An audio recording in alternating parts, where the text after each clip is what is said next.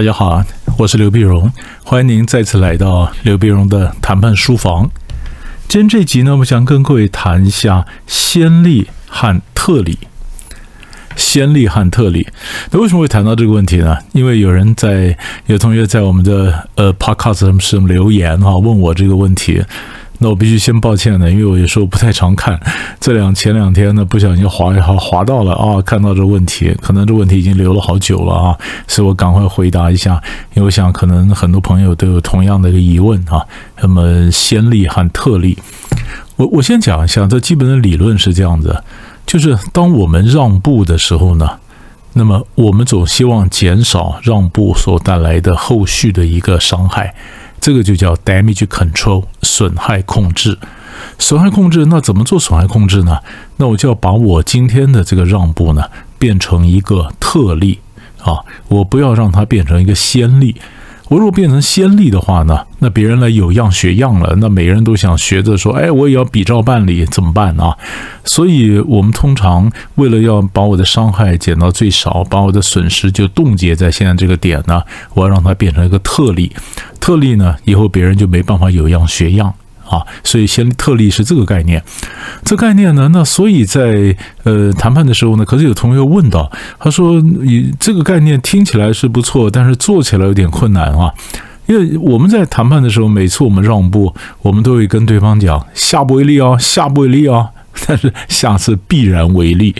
啊，嗯，上次我打了三三折给他，这次他也说上次可以，这次也可以啊。你如果不能打那么大折扣，我就嗯不行啊，非得这样的不依不依不饶的，一定要求我比照上一次的优惠来这个价格给他。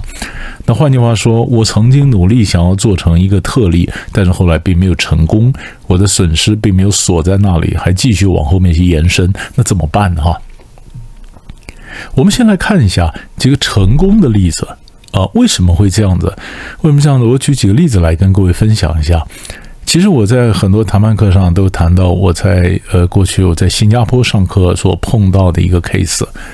两千零五年的时候呢，我到新加坡，那新加坡呢，当时新加坡管理学院请我去上课，上课呢，管理学院的院长杨教授呢，请我吃饭的时候呢，就跟我分享他的经验。他那个时候，杨教授呢，当年他应邀到中国大陆去演讲。他的出场费呢是一万块钱人民币，可是邀请单位呢只出得起三千，杨教授不能接受少于一万块钱的课酬，那邀请单位出不起超过三千块钱的一个费用，那怎么办呢？啊，那怎么办呢？那么你要问我怎么办？那就不要去嘛，兜不起来嘛。我要一万，你只能给三千，那我又不能破例，那算了，我就不去了嘛。可杨教授又想去，杨教授又想去，他想说好，是这样想：如果我一定要去，那对方又一定不能出到超过三千，那我该怎么办，把我的损失降到最少呢？那就是至少我要做到三千不能成为先例。不能成为先例，因为如果今天我一旦接受三千了，我的行情就掉下来剩三千了。那人家的印象里就是三千也请得动了，那我干嘛花那么多钱呢？所以他他呢不能接受三千，可是人家又出不起超过三千，怎么办呢？这个办法就是不拿钱，捐，捐，捐就是特例，拿钱就是先例。我捐嘛，捐你你你总不能要我每次都捐吧？是不是你们单位请我去演讲，那我捐了。你下次再请我演讲，那你跟我讲说，老师你再捐一次吧，可能吗？是不是？那别人呢？别人看到我好像很便宜，嗯，那是我捐。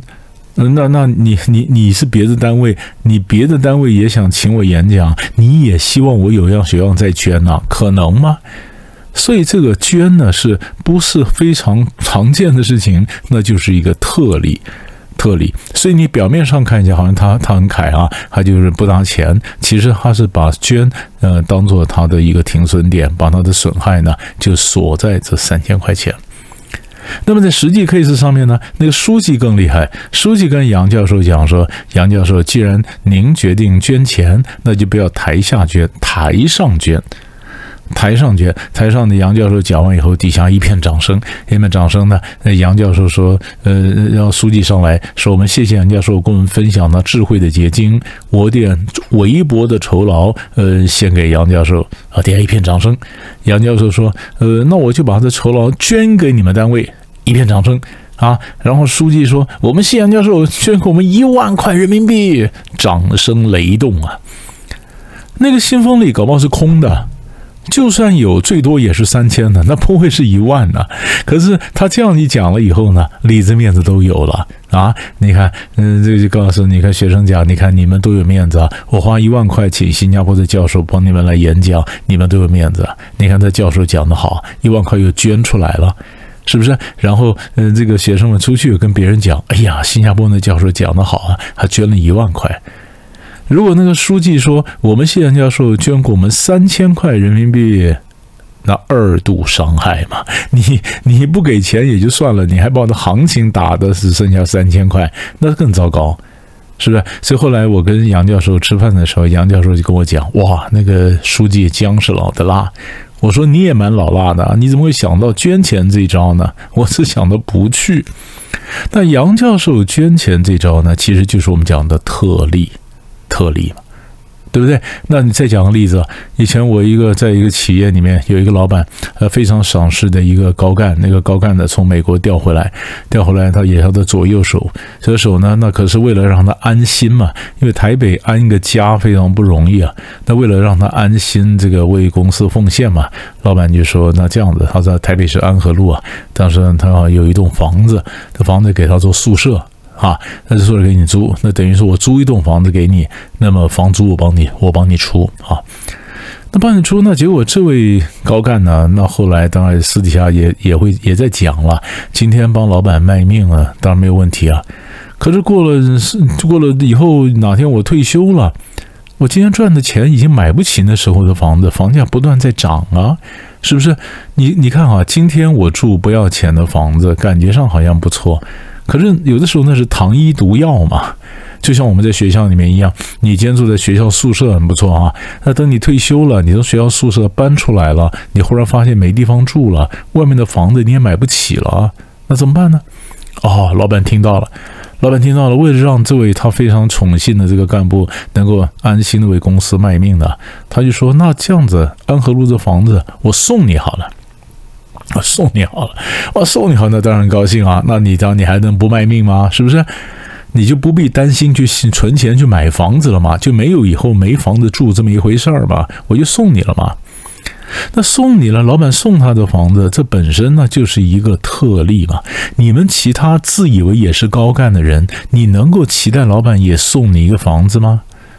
如果老板只是嗯拿付个房租，租个宿舍给他住，那你想说，那也是不是租个宿舍给我住呢？你搞不好会有这样的一个期待，甚至有这样的要求。可是当老板送他一栋房子的时候，你就很难有样学样啊。这种圣眷圣龙啊，你没有这么龙的圣眷嘛？没有这么长，就是就是经上没这么赏识你啊，你也没办法。这就是特例。所谓特例呢，就是距离常态很远的一种状况。如果距离常态不太远，那一般人都可以提出要求，那就是先例，对不对？那我今天狠狠的让给他，那就是特例。所以我们在谈判的时候呢，常常就讲说，我如果非让不可的话，我狠狠让一下，狠狠让一下，让他自己也被让的人也感到很高兴，让旁边看的人也吓一跳，然后呢就不会有样学样，因为这不可能嘛。所以对让步的一方来讲，他的损失就锁在这儿了嘛。那可是你说，那在商业谈判上呢？好，就回到商业谈判了。商业谈判上，那你日常讲说：“哎呀，我今天打三三折，下不为例，下不为例。”可是问题是你讲下不为例，你没有告诉我为什么下不为例。你说这是特例，但是特在哪里？你说这是个 special case，那 special 在哪里？是什么情况它才是特例嘛？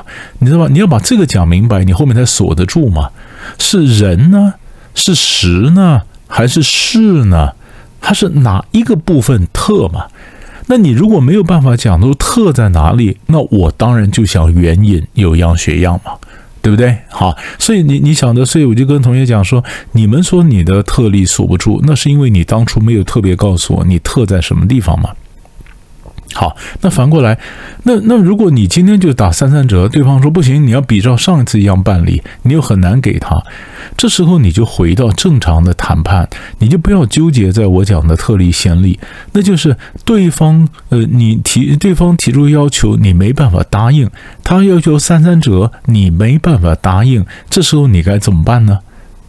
那谈判的基本思维就是不是 yes 也不是 no，那就是 if 嘛。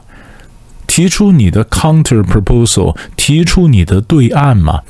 所以当他提出来三三折的时候呢，我们首先先跟他讲不行，因为那是一个特例。什么特呢？